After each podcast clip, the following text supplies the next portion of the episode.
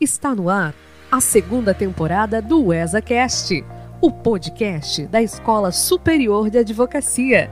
Idealização ESA. Trabalhos técnicos Estúdio Caasque. Fique agora com o episódio de hoje. Olá, seja bem-vindo, seja bem-vinda. Você está no ESACast, o podcast da Escola Superior da Advocacia. Meu nome é Edgar Galiletti, sou secretário-geral da ESA e vou lhes acompanhar no episódio de hoje. Hoje nós temos a, a ilustre presença aqui do Dr. Lênio Luiz Streck, né, um advogado jurista aí que dispensa qualquer apresentação, mas mesmo assim, daqui a pouquinho eu vou fazer a apresentação dele.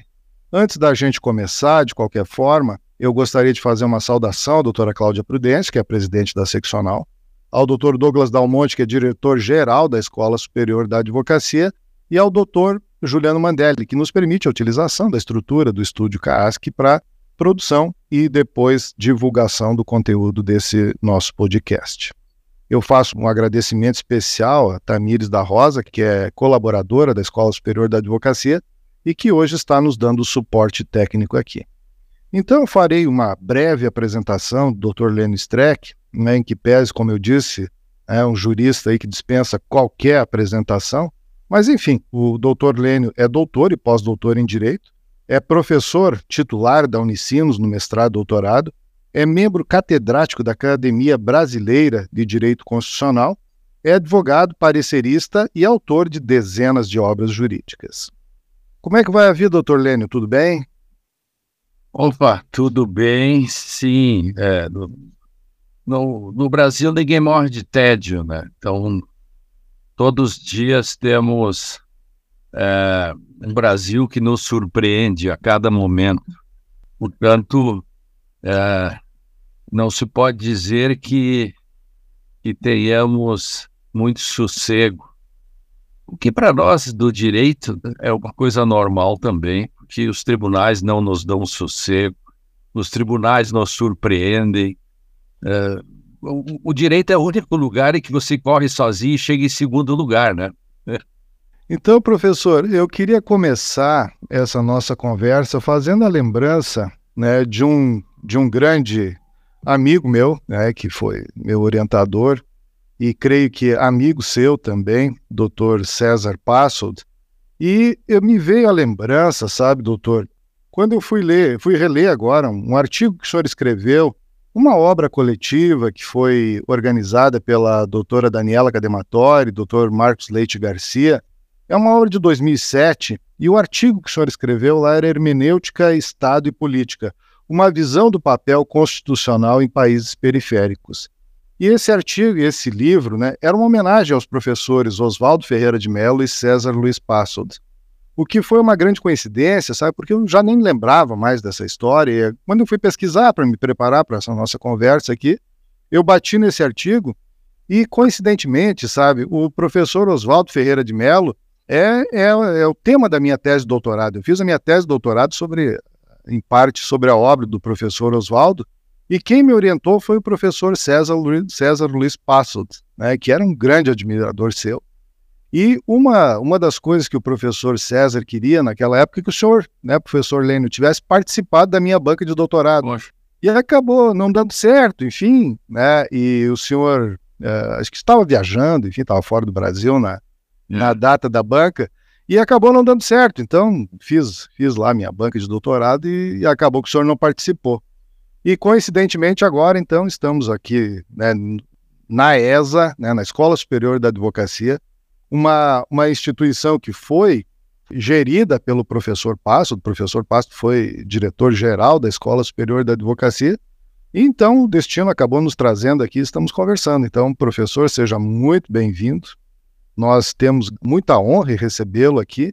E de antemão, já em nome da, da Escola Superior da Advocacia, eu agradeço a sua presença. Em nome de toda a advocacia catarinense, eu agradeço também a sua participação aqui.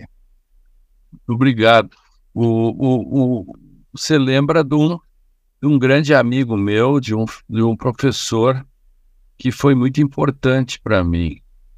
Professor César Passold eh, foi um, é, uma espécie de mentor num determinado momento também, me trouxe para bons caminhos, fez correções de rota e me ensinou é, como se faz descrições, prescrições, tantas fichas de leitura, número 1, 2, 3 e tal.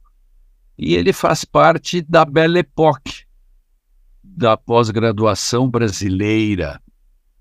É, Oswaldo Ferreira de Mello, César Passo, Luiz Alberto Vará, professor Osni, é, Luiz Fernando Coelho, Delnel Severo Rocha e Nilson Borges. Veja que nós não combinamos nada, nada disso, e, e esses nomes vão brotando quando eu vou lhe falando, né, uh, Edgar, porque nós tínhamos é, e professores convidados. Né, na, na, quando eu fiz o mestrado, em 83, 84, nós recebíamos Vernengo, nós recebíamos é, Guarinoni, nós recebíamos professores argentinos, professores franceses, porque a ilha de Santa Catarina eu morei duas vezes e agora sou morador de novo, né?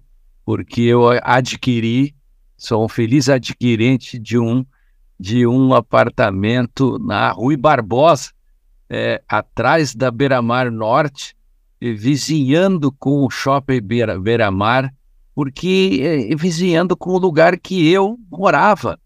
Eu morei em na rua Louis Pasteur, isto na primeira vez, e depois na São Vicente de Paula. Conheço tudo de Florianópolis, é, sou quase um florianapolitano, e César Passos é sempre uma grande lembrança. Entreguem os trabalhos, um envelope fechado, escrito em cima.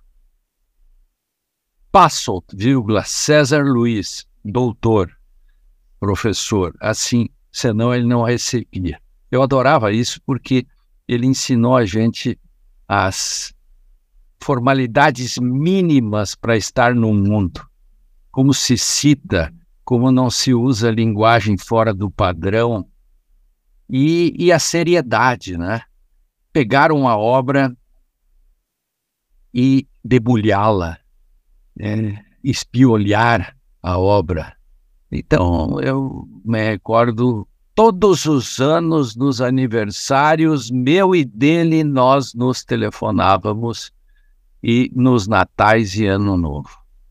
Eu sabia que de repente viria é, um, um telefonema, né? que me internece até hoje. O professor Passold foi professor de várias gerações de juristas, né, doutor Lênio? E eu tenho também, né, com ele essa ligação afetiva. E, e, foi engraçado, a gente, o senhor falou, a gente não combinou nada disso, né? Quando eu lhe, quando eu fiz o convite através do seu escritório para gravar nesse podcast, eu nem lembrava mais dessa história, sabe, da, da, da sua quase participação na minha banca.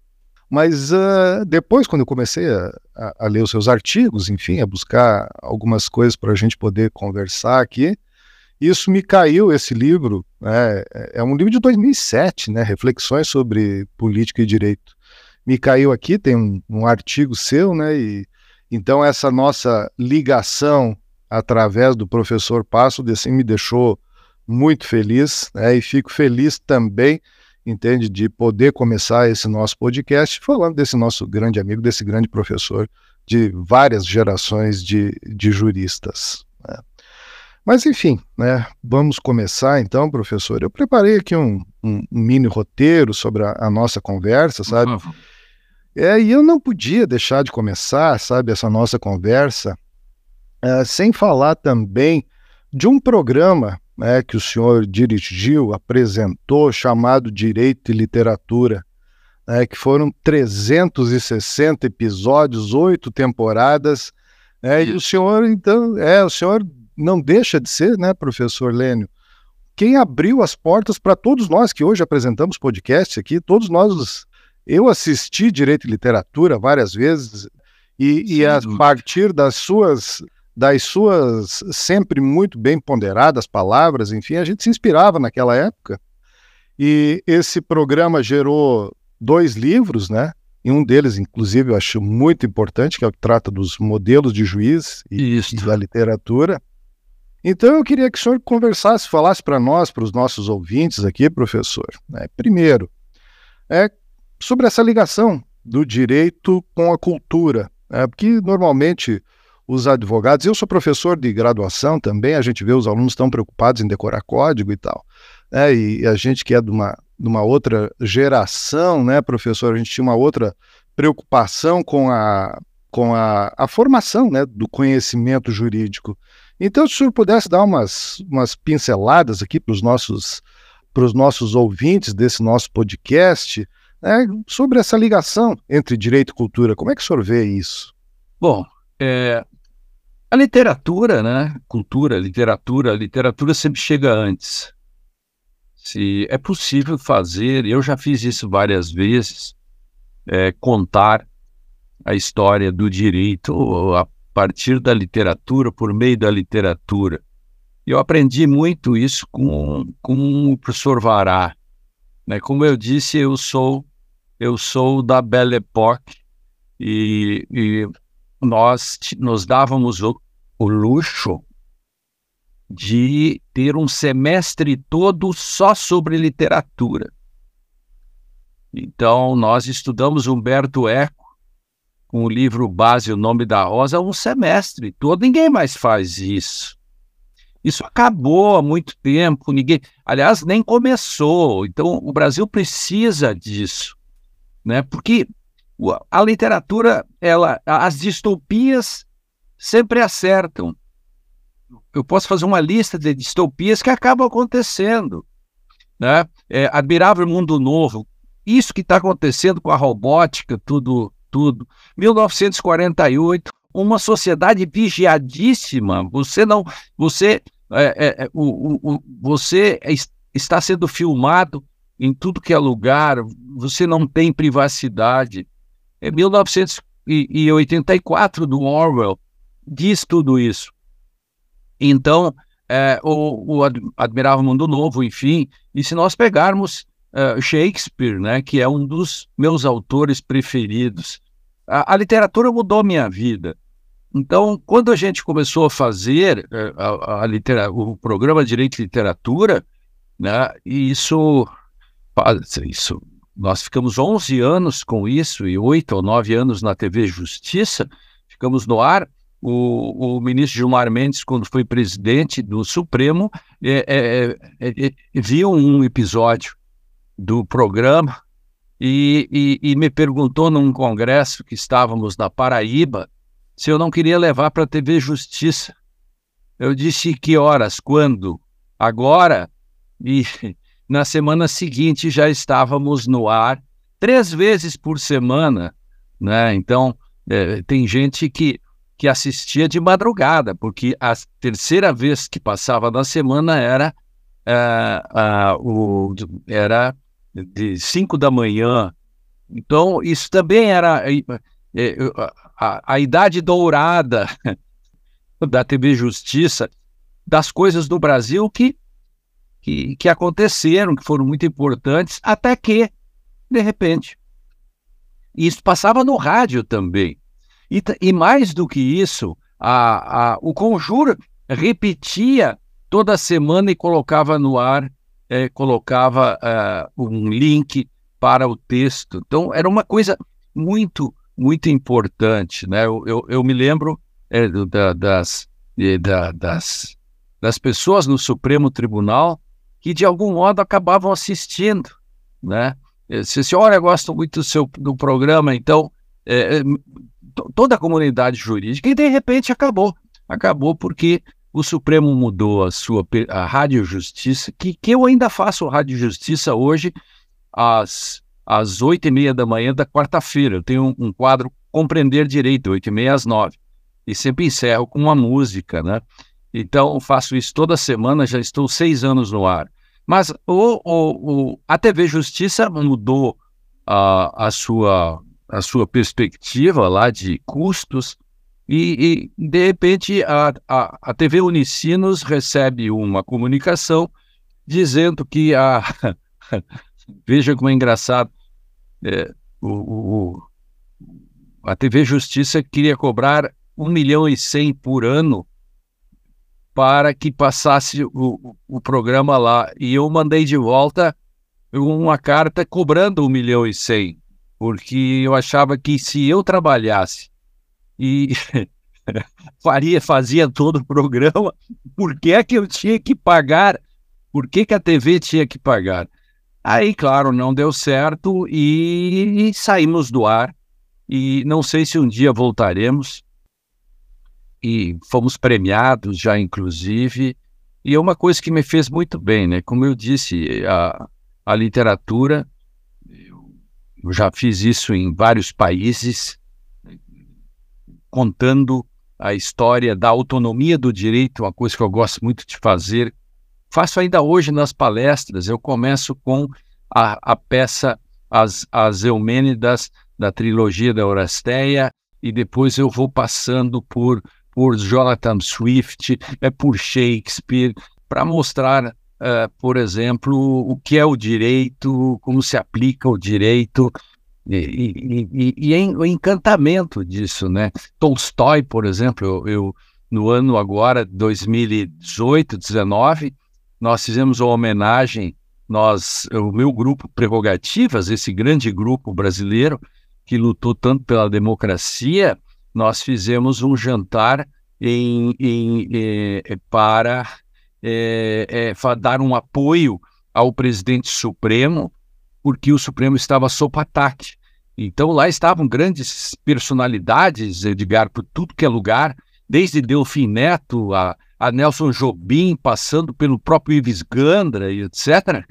É, é, e, e, de repente eram 450 pessoas e tinha que acalmá-las, porque o jantar foi servido antes, porque o presidente Supremo atrasou aquela gente toda, com, começou a comer carne, tomar vinho, e, e, e, o presidente Supremo estava chegando para falar, e como é que eu faço? Eu me senti um cantor de churrascaria, eu era o mestre cerimônia, Edgar. E eu tenho uma profunda empatia com cantor de churrascaria, né? Ele se esforça, se esforça e ninguém dá bola. E eu pensei, eu não posso ser um cantor de churrascaria.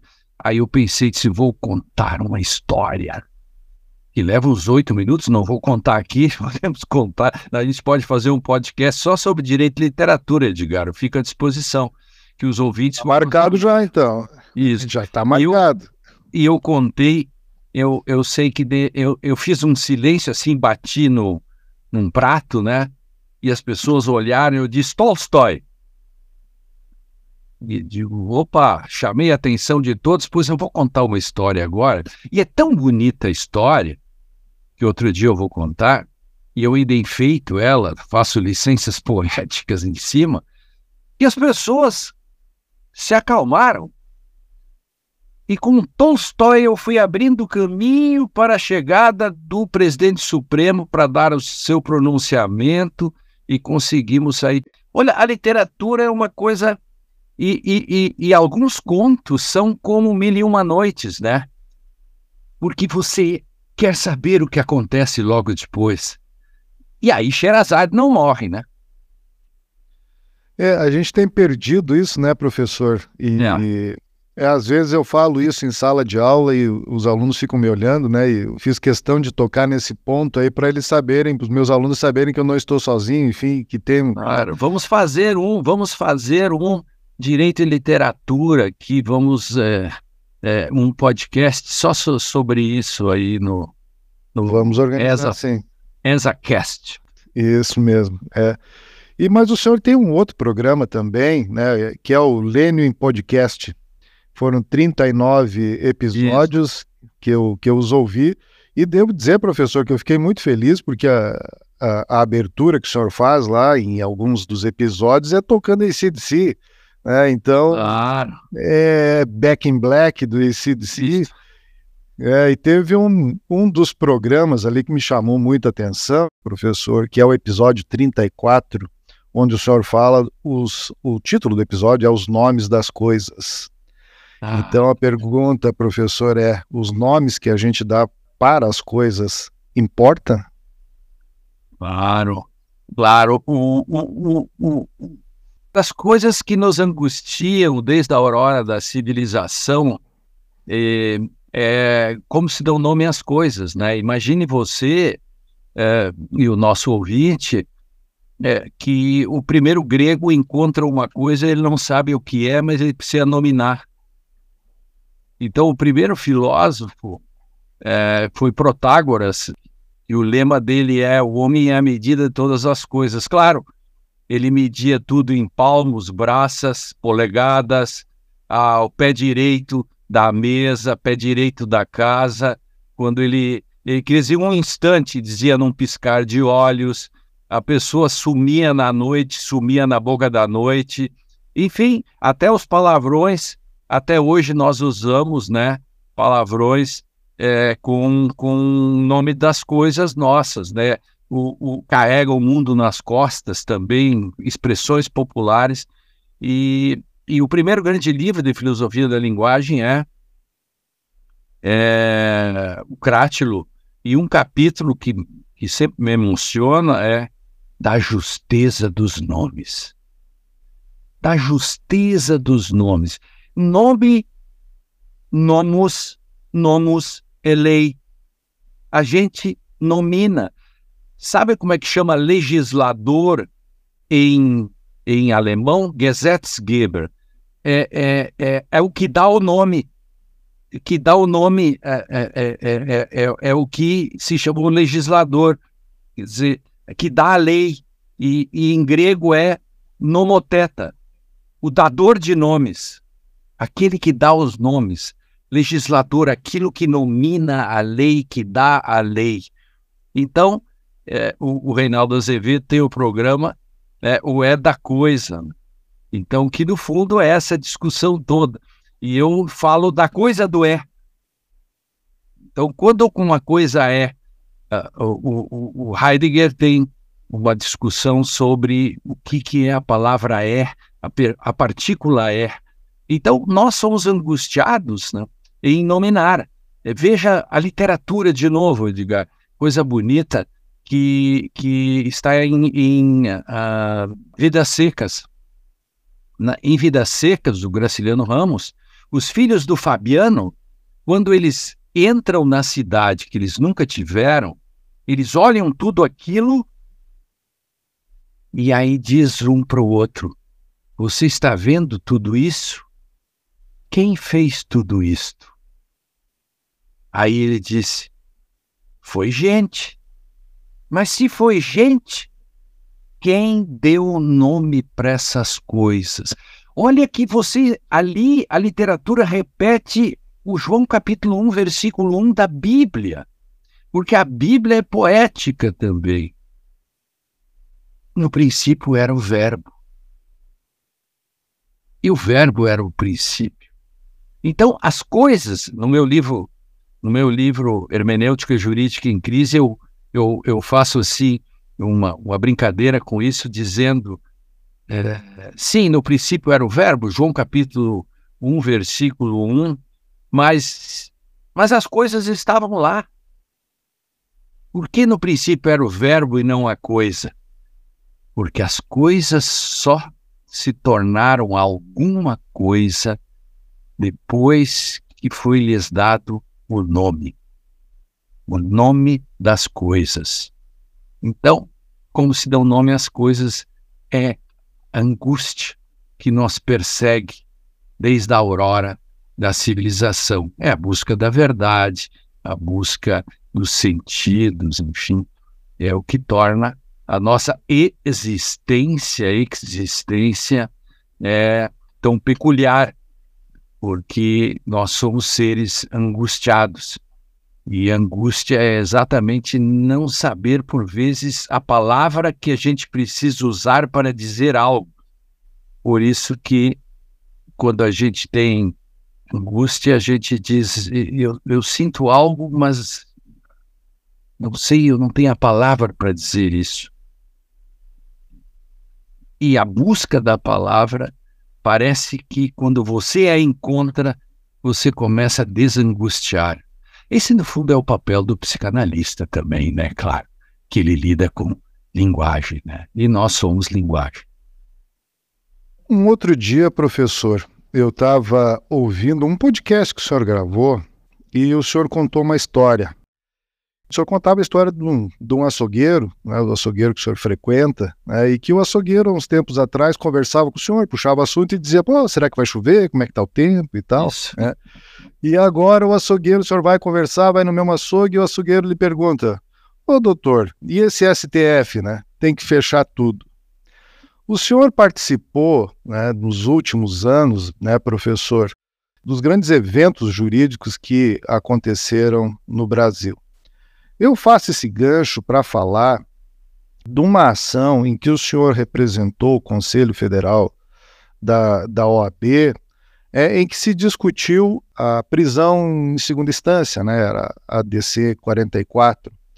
E a partir dessas colocações, professor, eu queria que o senhor né, falasse para os nossos ouvintes como é que o senhor está vendo né, a jurisdição constitucional no Brasil hoje.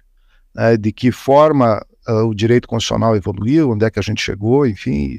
Né, qual é a sua impressão né, dessa, desse momento que a gente está vivendo agora, constitucionalmente falando? Bom, veja, é, essa, essa observação do açougueiro, né, o STF virou assunto, né?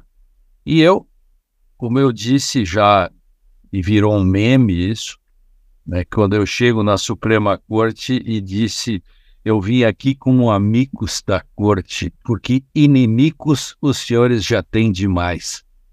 Então, isso acabou é, gerando uma repetição, um meme, né? Então a pessoa hoje disse: Olha, como disse o professor Ledo Streck, eu, eu vim aqui como amigos da corte, né? Porque inimigos a corte tem demais. É um país como o nosso é inexorável que o, o, protagonismo da Suprema Corte é, se sobressai. O problema no Brasil é que nós confundimos o protagonismo da Suprema Corte com o protagonismo dos membros da Corte. E já são coisas diferentes. Né? Veja que guerra que é no Brasil para nomear alguém para a Suprema Corte. Né? E o Brasil tem peculiaridade, peculiaridades sobre isso, né? O Brasil, até para fazer nomeação de síndico, é, é, é, tem, tem lobby. Então, você imagina como é. Eu sei disso porque já tive nessas disputas e estou calejado né, de saber que, às vezes, quando até a idade é usada contra você, então, é, é muito difícil porque as disputas são muito grandes. Um país como o nosso, né, porque tem que, o nosso ouvinte tem que entender que no mundo, né, nós temos é, é, predominantemente a ideia de que os tribunais fazem a palavra final sobre a constitucionalidade e o sentido das leis. Existe uma corrente minoritária, né, que é, por exemplo, uh, Jeremy Waldron e outros que acham que não tem que ter é, correção uh, da jurisdição constitucional. Né? Então, mas, digamos, eu, eu sou mais ortodoxo e me filio a essa corrente, né? Uma coisa que vem desde Sir Edward Coke, em inglês, e depois por 1803 com o, o, o caso Marbury versus Madison. E, e, só que os sistemas presidencialistas e esse talvez seja um grande problema brasileiro, o sistema presidencialista. Porque no sistema presidencialista, as tensões entre executivo e legislativo vão para o Supremo e o Supremo se torna grande. Não porque ele queira, mas são as contingências também. Claro que o Supremo poderia ser mais self-restraint. Né? E afinal de contas, se a gente pegar os modelos de juiz, você, você lembrava antes que a gente tem um livro de direito à literatura chamada Literatura e os Modelos do Juiz. É, é, é, é, na ciência política, por exemplo, ou no direito, também tem os modelos, né? A gente pega François Host com o juiz Hércules, Júpiter e Hermes. E aí tem o Kesselstein, que, que tem os modelos que é, é o, é, o herói, o mudo, o soldado e o minimalista.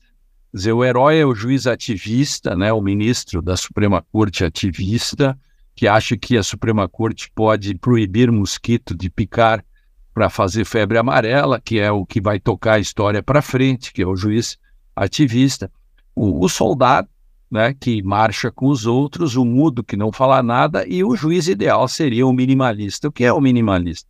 O juiz minimalista é aquele que, que aplica o direito, que faz self-restraint e acha que, que o Supremo julga o passado. Porque aqui, é, Edgar e ouvintes, Uh, nós temos que entender o seguinte: é, eu sou um, um ortodoxo em jurisdição constitucional, porque, para mim, judiciário cuida do passado, legislativo cuida do futuro.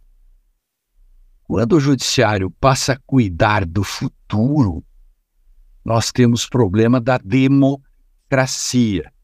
Às vezes, contingencialmente, o judiciário é chamado e necessita fazer intervenções, é, como, por exemplo, o Brasil, que passou por poucas e boas, ou poucas e ruins, ou muitas e ruins, sobrevivemos, estamos aí, mas há sempre um momento de que as placas tectônicas da política e do direito se reacomodem.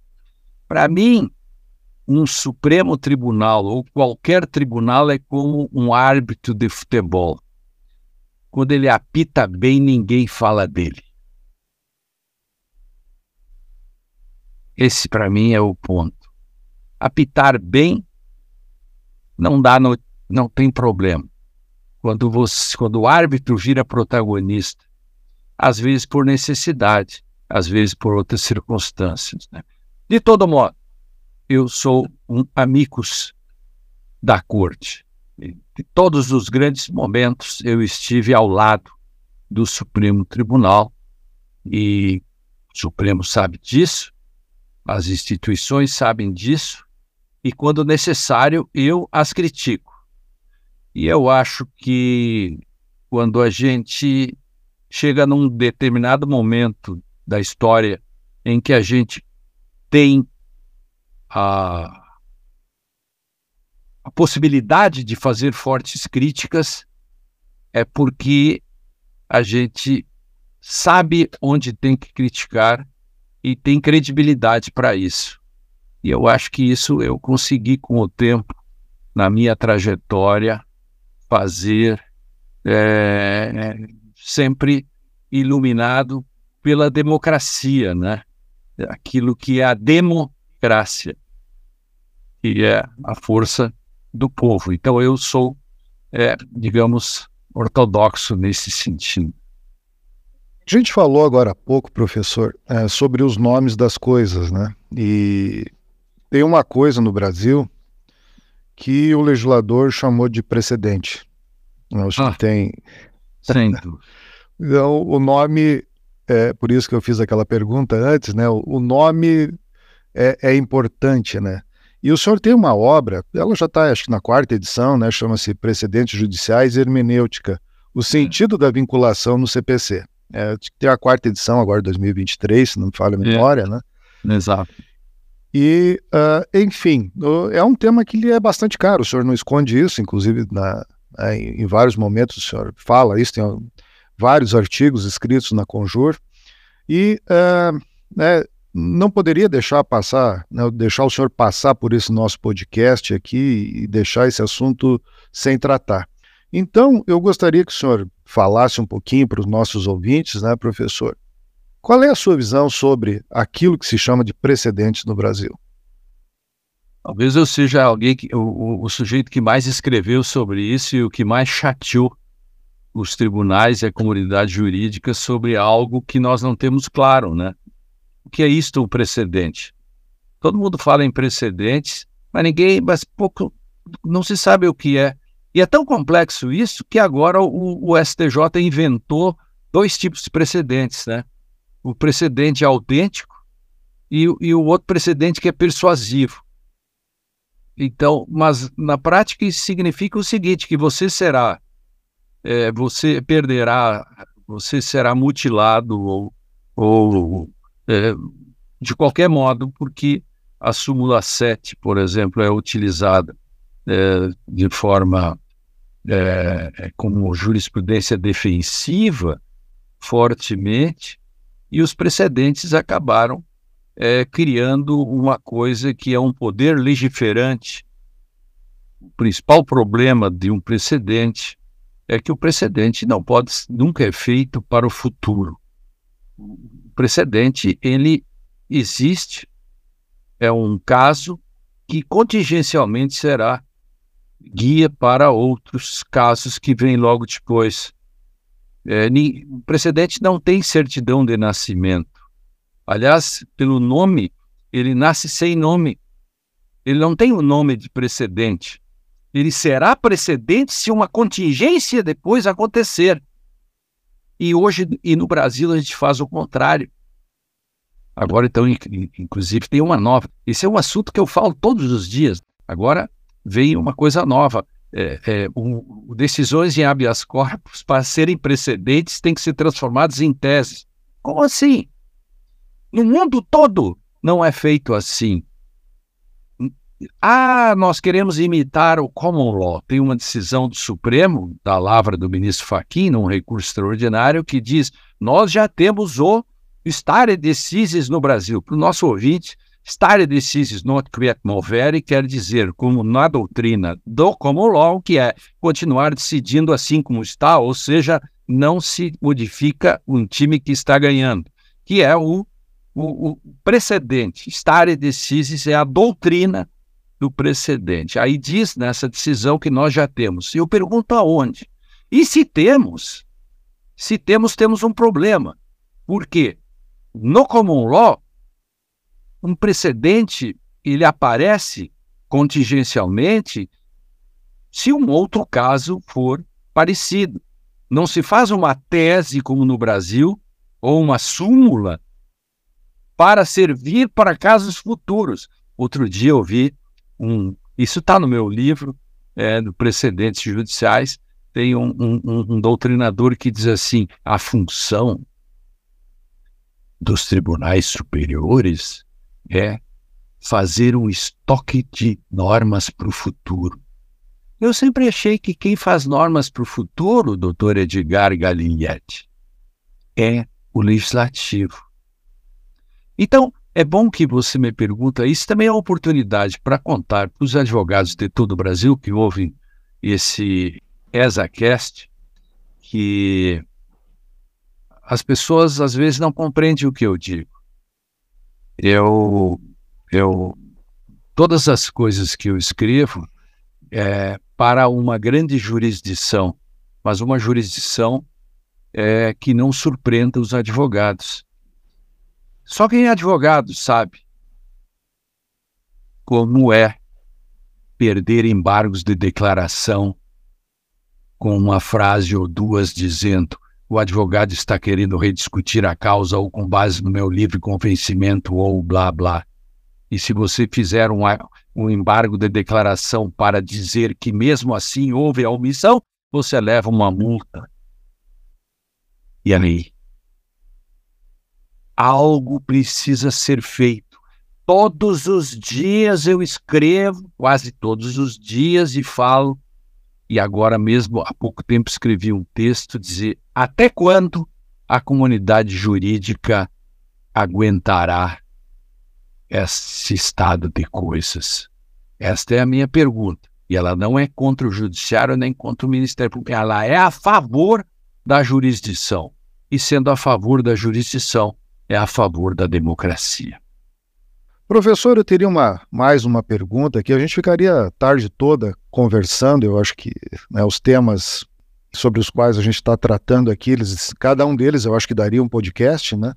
Mas, enfim, eu tenho uma última pergunta que eu gostaria de fazer para o senhor, e na realidade não é uma pergunta, é uma ponderação sobre uma, uma frase sua, né, sobre inteligência artificial. A gente está falando de precedentes aqui, né, e agora a gente tem que aliar a essa ideia de precedentes também a utilização de inteligência artificial no direito.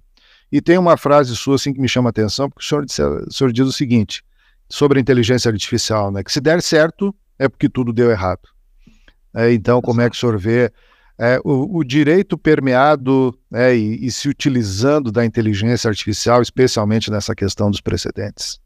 Se der certo, dá errado. Se, der se a inteligência artificial vingar, nós fracassamos. É, 2.500 anos de filosofia, nós tentamos compreender o mundo.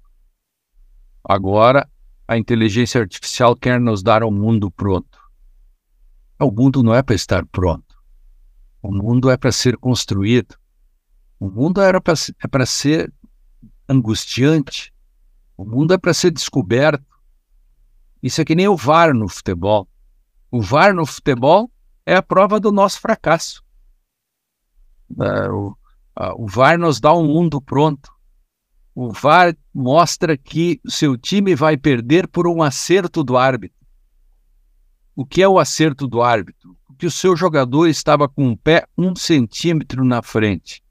Ou seja, é uma estupidez humana, porque você sabe que a regra do impedimento é que para o centroavante ou o jogador não se aproveitar de sua posição adiantada um centímetro é aproveitamento, ou seja, nós desaprendemos. Nós estamos desaprendendo, estamos ficando nécios. E a inteligência artificial está nos empurrando para algo que já passou para uma espécie de pré-modernidade. Nós estamos voltando para um mundo que é o mito do dado.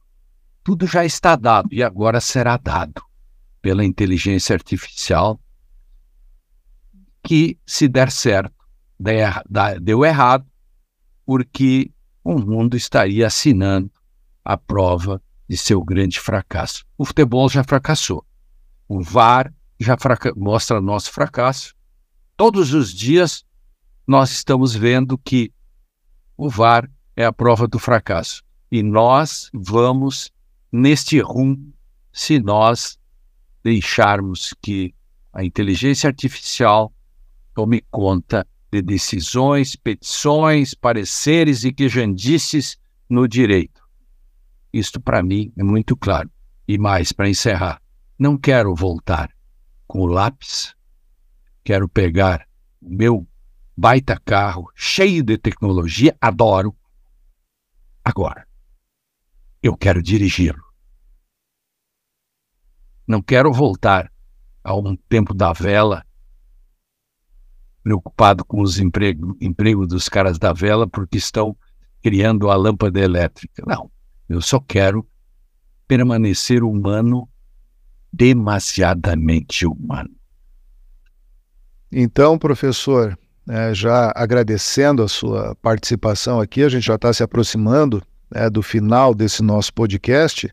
E tradicionalmente, quando a gente chega no final, a gente deixa a palavra livre para o convidado, né, para ele se despedir, enfim, para fazer as suas ponderações e as suas considerações finais. Então, professor, fique bem à vontade, aí tem a palavra livre pelo tempo que quiser usar, enfim, para se despedir dos nossos, dos nossos ouvintes. E quero dizer que eu fico comprometido com a ESA para fazer um, um direito de literatura, que, que é, esse é um assunto que me dá muito prazer também, e foi muito bom falar aqui, falar do nosso querido Passo também. E, e fico à disposição. Um grande abraço aos meus, agora já conterrâneos né, de Santa Catarina, porque eu agora é, eu tenho domicílio lá também, né, lá na perto, estou na beira-mar, né, estou na beira-mar norte, né. Então, Florianópolis, abram as portas que estamos aí. Então, seja muito bem-vindo a Santa Catarina, professor. E em nome... Eu continuo, é, é só para. É, desculpa, eu não vou morar, então, não, não vou nem morar nem advogar em Santa Catarina, é, embora clientes de Santa Catarina me façam muito bem, mas eu quero. É, eu continuo morando no Rio Grande do Sul, é, foi, o apartamento é para lazer e eu vou algumas vezes por ano, é, é projeto da dona Rosane, minha mulher, que adora Santa Catarina e Florianópolis, e por isso que a gente comprou agora, ainda estão em reformas, mas é, é para lazer, então é, não vou fazer concorrência em Santa Catarina, só nas cervejarias. De qualquer forma, então, professor, seja muito bem-vinda ao nosso estado, enfim, né? E em nome da Advocacia Catarinense, agradeço a sua participação nesse, nesse nosso ESACast de hoje. Né? Já, temos, já temos um compromisso aí para um próximo episódio no futuro, falar sobre direito e literatura. E lhe agradeço também em nome da Escola Superior da Advocacia, porque a sua presença nos honrou demais no dia de hoje. Faço um agradecimento especial também aos nossos ouvintes, né, que nos acompanharam até agora. Encerro esse podcast, então, agradecendo o professor Lênin, agradecendo nossos ouvintes e convidando a todos para um próximo ESACast na semana que vem. Muito obrigado a todos e até já. Você acompanhou o ESACast, o podcast da Escola Superior de Advocacia. Continue acompanhando, em breve, mais episódios. Aqui, no nosso podcast, você sempre muito bem informado.